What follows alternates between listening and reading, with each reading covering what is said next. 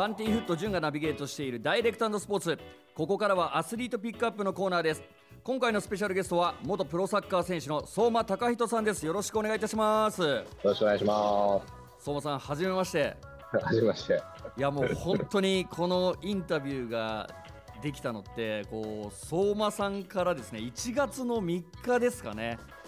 僕の、はい、あのなんか僕たちのこの交差点という曲を聴いていただいているとあのメッセージにあったんですけども、はい、もう僕最初こう誰から来たんだろうと思ったんですよダイレクトメッセージ。で あれみたいな認証マークついてるなと思って。で調べていったらえーみたいな相馬さんだってなったんですよ自分的にも。もうすぐ。すか、はい、いやなんかもう僕もうだいぶやめてから買ってるんで、はい、もうあんまり知られてないっていう自分の体でい。たんで、はい、でもまあ曲すごい聴いてたしなんかまあ自分に重なる部分がすごいあったんで、はい、あの話してみたいなと思って。あありがとうございます。どういう感じであれ作ってんのかなとか話してみたいなと思ってメッセージしました。僕ももうサッカーが大好きでもともと僕もサッカーやってまして。で年齢も多分一緒なんですよね。81年ですよね。あマジですか？はい僕も81年で。えー、で行ったら東京ヴェルディのユースからで、まあ、J リーグ行った時とかももうずっとこうテレビで見させていただいてた方なんであマジずっと知ってましたよ。なんでもうびっくりして、えー、本当嬉しかったですね。いやなんかインスタのフォロワー見た時に、はい、何人か知り合いの選手がいたんで、はい、どういう接点なんかなとか思ってたんですけど、はい、そうなんですよ。ベルディの選手が1人いたからもうそれはもう間違いなく高木義成先輩ですよね。あそうそうそうそうそうですよね。あのもともと僕はあの2015年と2016年に名古屋グランパスのサポートソング担当させてもらってたんですよ。あそうなんですね。はい。それであの吉成さんとものすごく仲良くなって、そこからなんか矢野気象君とかもうみんなとこうグランパスの仲間でつながることになってっていうああ、なるほど。そういう流れだったのそうですね。そういう流れで、あの高木義成さんも矢野気象さんも、このインタビュー受けてくださってるんですよね。えー、そうなんですね。はい、なんで、あのダイレクトメッセージからも、これは相馬さんのもう話聞きたいなと思って。もういきなり全然あの面白い話できるかわかんない。いや全然全然もうオファーさせていただきました。本当受けてくださりありがとうございます。いやこちらこそありがとうございます。いやまずですねもう相馬さんといえばこうやっぱり2003年に東京ヴェルディに入団されて、まあ、その後浦和レッズであったりポルトガルのマリティモドイツのエネルギーコットブス、はい、まあ、そしてヴィッセル神戸と、まあ、国内外のチームを渡り歩いてですね、まあ、2016年に現役を引退されたんですがまずあの今週はですねやっぱ相馬さんのこのサッカーのルーツを聞いていきたいなと思いまして。相馬さん、このサッカーっていうのはいつ頃から始めたんですか？小学校3年生ですね、始めたのは。なんかきっかけとかってあったりとかしたんですか？いや、もう全然大したきっかけじゃないですけど、まあなんか小学校のチームって土日しか活動ないじゃないですか、はい、少年団って。うん、で、まあ、仲いい友達がそこに入ってて、はい、で、朝、学校来たら学校始まる前にサッカーみんなで、うん遊びでしてたのと、放課後終わってからもサッカーしてて、はい、習い事ってその当時なんか僕らの年代ってまあ言うてもそんなないじゃないですか。スイミングとか、うん、塾なんて小3から行ってないし、うん、だったらサッカー結構やっぱりみんなで遊びでやってたんですよね。はい、その子たちが少年団入ってたんで、まあ、その子たちと、まあ、遊ぶために、うん、そのクラブに最初入ったっていうのが一番最初のきっかけですね。そこがきっかけでこう東京ヴェルディのこう下部組織に入られたわけですよね。なんかね、僕の結構人生のターニングポイントとして、ヴェルディのそのセレクションに受かったっていうところがかなりあるんですけど、はい、なんか僕、チームで一番うまくなかったんですよ、その当時。だからなんか、県選抜とか入ってる子たち何人かいたし、はい、僕はだから市市選抜までは行けてたんですけど、なんかその県選抜とか、その関東選抜とか、そういうようなところまでは全然行くような選手じゃなくて、はい、でもなぜかベルディのセレクションで俺だけ受かったんですよ。へー。なんでかわかんないですけど、ほぼ全員受けていったんですよね、うちのチーム。あの、読売ランド近かったんで。はい、でなんでかわかんないけど、僕だけ受かって。うんそこから結構やっぱ変わったなって、まあ後から振り返ると、でかかったですね、あれが。今でもそのセレクションに受かった理由っていうのは分かってないんですか？なんなんですかね、ちょっと誰がその時セレクション見てたのかも分か,、はい、かんないし、なんで受かったのかも分かんないですね。まあ、でもやっぱこの東京ヴェルディに当時こう下部組織に入るって相当すごいことなんじゃないかなっていうふうに僕思うんですけど。いやでも確かにああの時のね競争率はすごかったっすよ。そうですよね。だから600人か700人ぐらい受けに来てて、はい、10人受かんなかったんじゃないですかね多分もともといる子たちももうスーパースターみたいなやつらがその小学校から上がってきてて、はい。はい、その中でも振り落とされて僕らのセレクション組と合体して中1から入るって感じだったんで、結構熾烈な、それこそ僕らが小学校の時5年の時に J リーグ開幕じゃないですか、はい、小5の時に、ね、だからもうマジ絶頂期で、練習見に行ったやっぱカズとかラモスとか、うん、イーキャンとかあの辺の選手たちが、もうファンサポーターにもみくちゃにされながらクラブハウスが出てくみたいな感じの雰囲気だったから、一番ベルディがもう、一番良かった時そうですよね。いやだからそういう状況にこうまあ中学1年生から入って練習とかっていうのはついていけたんですか？いや全然ついていけないです。いやなんかもうカルチャーショックすぎて、はい、なんかもうレベル高すぎて、はい、これややばいなって思いました入った時。同年代のやつらがうますぎて、はい、でなんか ABC チームって、ま、毎日その中1から中3までミックスで、うん、なんていうんですかその日農研の塾の成績みたいに、はい、ランク分けされるんですよ、あのポジションで。はいで、うまいやつは1年生でも A いけるし、うん、下手なやつは3年生でも C なんですよ。はいはいはい。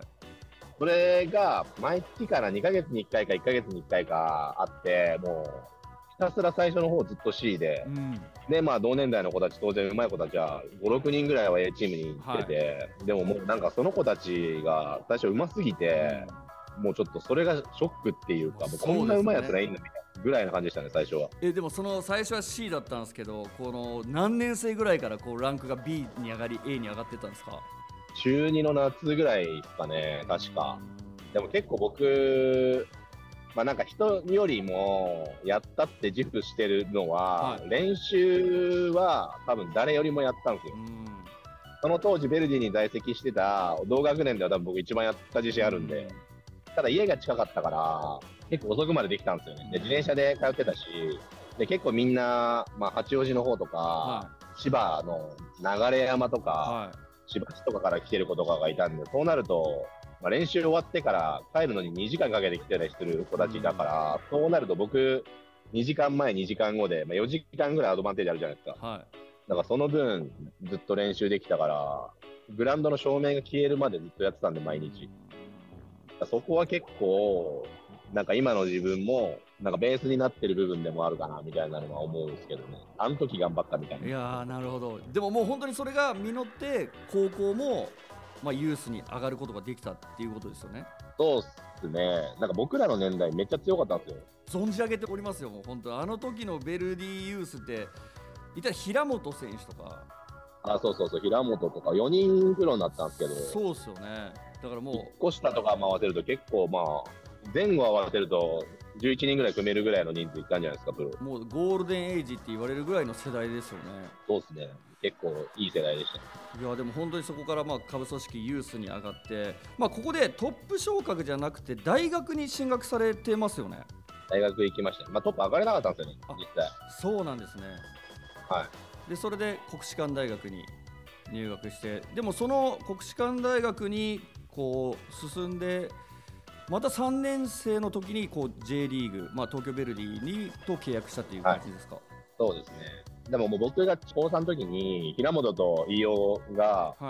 高2ぐらいでもう出てたんですよ、トップで試合に。はいうん、なんかあこの感じのレベルでいけるっていうのがなんかなんか目標としてあったんで、はい、わかんないけど漠然とした自信はあったっていうか、うん、絶対プロいけるみたいな。もうちょっと行けばもう届くな、そこまでみたいな、はい、だからもうめっちゃ離れてる感じはしなかったんですよ、その時はもう。えー、もう自分でこう実感してたんですね、そういう。そうですね、そこは結構自信持ってやれてましたね。で、大学行ってもやっぱ練習は頑張ってやってたし、うん、まあまあ1年生から試合も出れたんで、だから唯一大学の時ぐらいですかね、なんか、すぐパッて出れたのか、うん、あとプロ入っても、小学校から見ても、絶対誰か自分のポジションにいい選手がいるっていう状況がもう常にあるんで、まあ、大学の時とビステルの時ぐらいかな、それがなかったんですね。いやでも僕本当に同学年というところで結構ずっと見させてもらってサッカー本当大好きだったんで特に自分の世代のこうプロになった選手とかって結構追いかけててそれこそ相馬さんがベルディに入った時のこう左サイドバックには三浦敦さんとかが多分いたと思うんですけど、まあ、それも先ほどこう言ってた、なかなかこう入った時にレベルの高い選手がそこにいるっていうふうにあの言われてましたけどもそこをこう乗り越えるためにはもうどういうことをしてきたんですか相馬さんは？だから僕、結構マニアックな話になっちゃうんですけど、はい、なんかその自分で結構打開できる選手じゃなかったんですよ、大学ぐらいまで。はい、結構なんかリズムでオーバーラップしてったりとか、とりわけ、まあ、基本技術に対しては結構自信あったんですけど、はい、1人だけで個人突破できるような選手じゃなくて、うん、であったんってやっぱり振り切ってれるし、技術高いじゃないですか。で、もちろんキャリアももう一つないしみたいなところで、でもなんかその、やってた時に、だから自分でドリブルで仕掛けられないと無理やなって思ったんですよね、うん、プロ入って。はい、その局面打開できないと。で、結構1対1の練習をプロ入ってから、もうずっとやってたんですよ。うん、若い子捕まえて、もう、監督に怒られながらも、はい、もう帰れって言われてるけど、えー、監督帰ってからまたやってとかずっとやってて、で、その最初の1年でアルディレスがその後来て、うん、そのタイミングで試合で出れるようになったんですけど、2年目ぐらいから。でもやっぱ結構プレースタイルが多分かなり変わったっていうか、うん、自分でなんかドリブル持つのに結構自信が1年ぐらいでついたんで、そこで結構スタイル変わりましたね。いやでも本当も今聞いてるともちろんプロの選手なんでこう努力とかそういうものってものすごくやってる方たちだらけだと思うんですけどその中でも結構こう自分のその自己分析力みたいなのがなんか今の話をこう聞かせていただいてるとすごいあるなと思っててその自己分析できるっていうのはここもう小さい頃からできてたのかこうサッカーをやっていく上でついてきたものなのかどちらですか？まあ多分後者の方かな。なんかまあ自分がとりわけなんか取り柄がある、足別に速いわけでもない、背も高くない、で技術すごすごいあんのかって言ったら、ベルディのジュニアユースで培ってきたものぐらいなんで、まあ、みんな多分横並びじゃないですか、そこって。はい、で、考えたときに、何で勝負すんのっていうところは、なんかもう考えざるを得なかったっていうか、まあ、それでしか生き残れないよねみたいなのは、なんかおのずと答えで出るよねみたいな感じいや、まあでも本当こう、向上心の塊というか、もう本当そこで勝負していくっていう気持ちが、もう本当、会話の中からあの分かるんですけども、やっぱそういう気持ちがあったからこそ、こうまあ、浦和レッドダイヤモンドズにこう移籍して、その後こう、海外に行くっていう。この海外に行くっていう意識っていうのはもうずっと持ってたものなんですか？僕もねサッカー大好きなんですよ。見るのも。はいやるのよりもしかしたら見る方が好きかもしれないぐらい。もちろん今、ね、海外に住んでて、サッカー、あの週2ぐらいでまだやってるし、はい、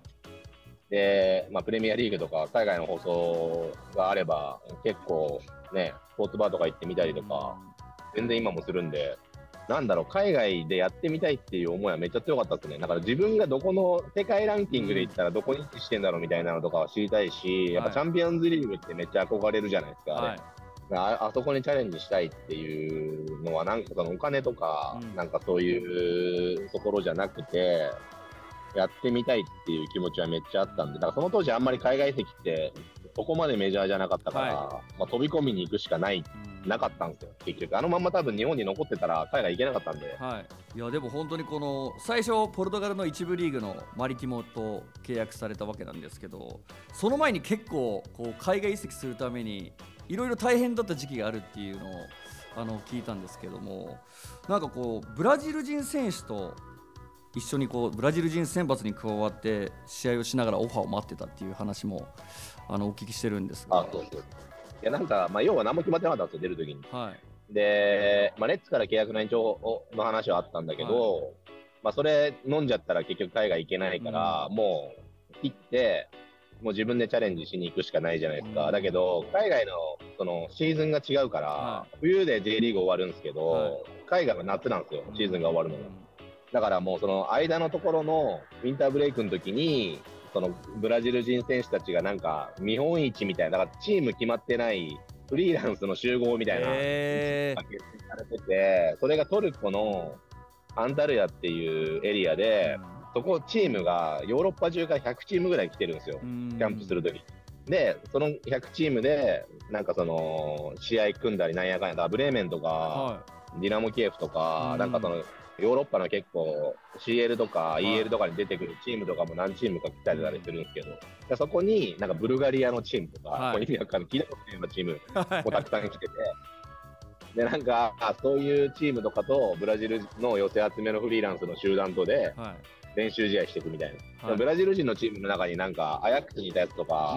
何人か昔有名でしたみたいな選手とかもいて、まあ、俺知らなかったでなんか試合やっていくときにいやなんかアルゼバイジャンのチームに決まったから、はい、明日でキャンプ抜けますとか、はい、どっかオランダの2部か3部のチームと決まったからみたいな感じで、1人、2人ってどんどん抜けていくみたいな、っていうところに参加してて、で、その時に、ポルトガルのクラブから、うん、まあ、そのキャンプがきっかけじゃないですけど、話があって、あ、じゃあ行きますみたいな。はいはいはいでそこで勝ち取ってマリティモと契約をしたっていうことですね。そうですね。はい。実際このマリティモと契約してこう自分の先ほど言ってた世界ランク的なものってその少しでも見えたものなんですか？いや最初見た時結構余裕やなと思ったんですよ、練習とか、はい、試合とか見た時に、あこれ絶対いけるって思ったんだけどいざ実際自分が中に入ってみるとなんかポルトガルのサッカーって、まあ、つなぎながら縦に速いみたいな感じのサッカーで、はい、テクニック結構みんな持ってるんで見てる側としてはすごい結構面白い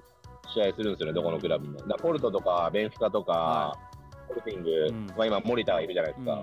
なんかああいうクラブってすげえいいサッカーするんで、はい、なんか思ってたよりも速いなっていう、中にピッチに入ってみると。で、結構その、433の前のポジションに黒人置いてくるから、はい、そことマッチアップしなきゃいけないんですよ。はいはいはい、それが結構やっぱ面白かったし、うん、いい選手もやっぱいるんで、うん、ポルトガルリーグって、あの構図がもうはっきりしてて、僕らみたいなマリティモとか6位以下のチームって、そこで活躍すると絶対トップの3に入るんですよ。だから、スポルティングかポルトかベンフィカに吸収されるんですよ、ここで活躍した選手は、もうレアル・マドリードとか、チェルシーとか、ビッグクラブにそのまま行くみたいな。僕がいた時は、例えばディディマリアとか、えー、ダビド・ルイスとか、はい、あとはレアルいたファビオ・コエントロンとか、うん、まあ、フッキーもいたし、えー。ファルカオとか、はい、なんかあの辺の選手って、もうすぐアトレチコと行ったりとか、うん、レアル行ったりとか、うん、もうそのそこで活躍するとそのステップなんですよ、もう次が。はい、だから、めっちゃ面白かったですけどね。だけど、やっぱ、レベル高いなと思います。いや、もう夢のような話ばかりで、あともう、相馬さんのしゃべりがおもろすぎるっすね。本当にいろんなことをいやもうまだまだ聞きたいんですけどこの話は2週目にちょっと続けてお話しさせていただきたいなと思いますんでまずちょっと1周目本当にあのお時間が来てしまいましたのでありがとうございます。ありがとうございました、えーはい、相馬さんにはまたですね来週登場いただきます、えー、相馬さんのインタビューの模様は ZIPFM のウェブサイトポッドキャストでも聞けますのでこちらもぜひチェックしてみてください。アスリートピックアップ今週のスペシャルゲストは相馬貴人さんでした。来週もよろしくお願いします。よろしくお願いします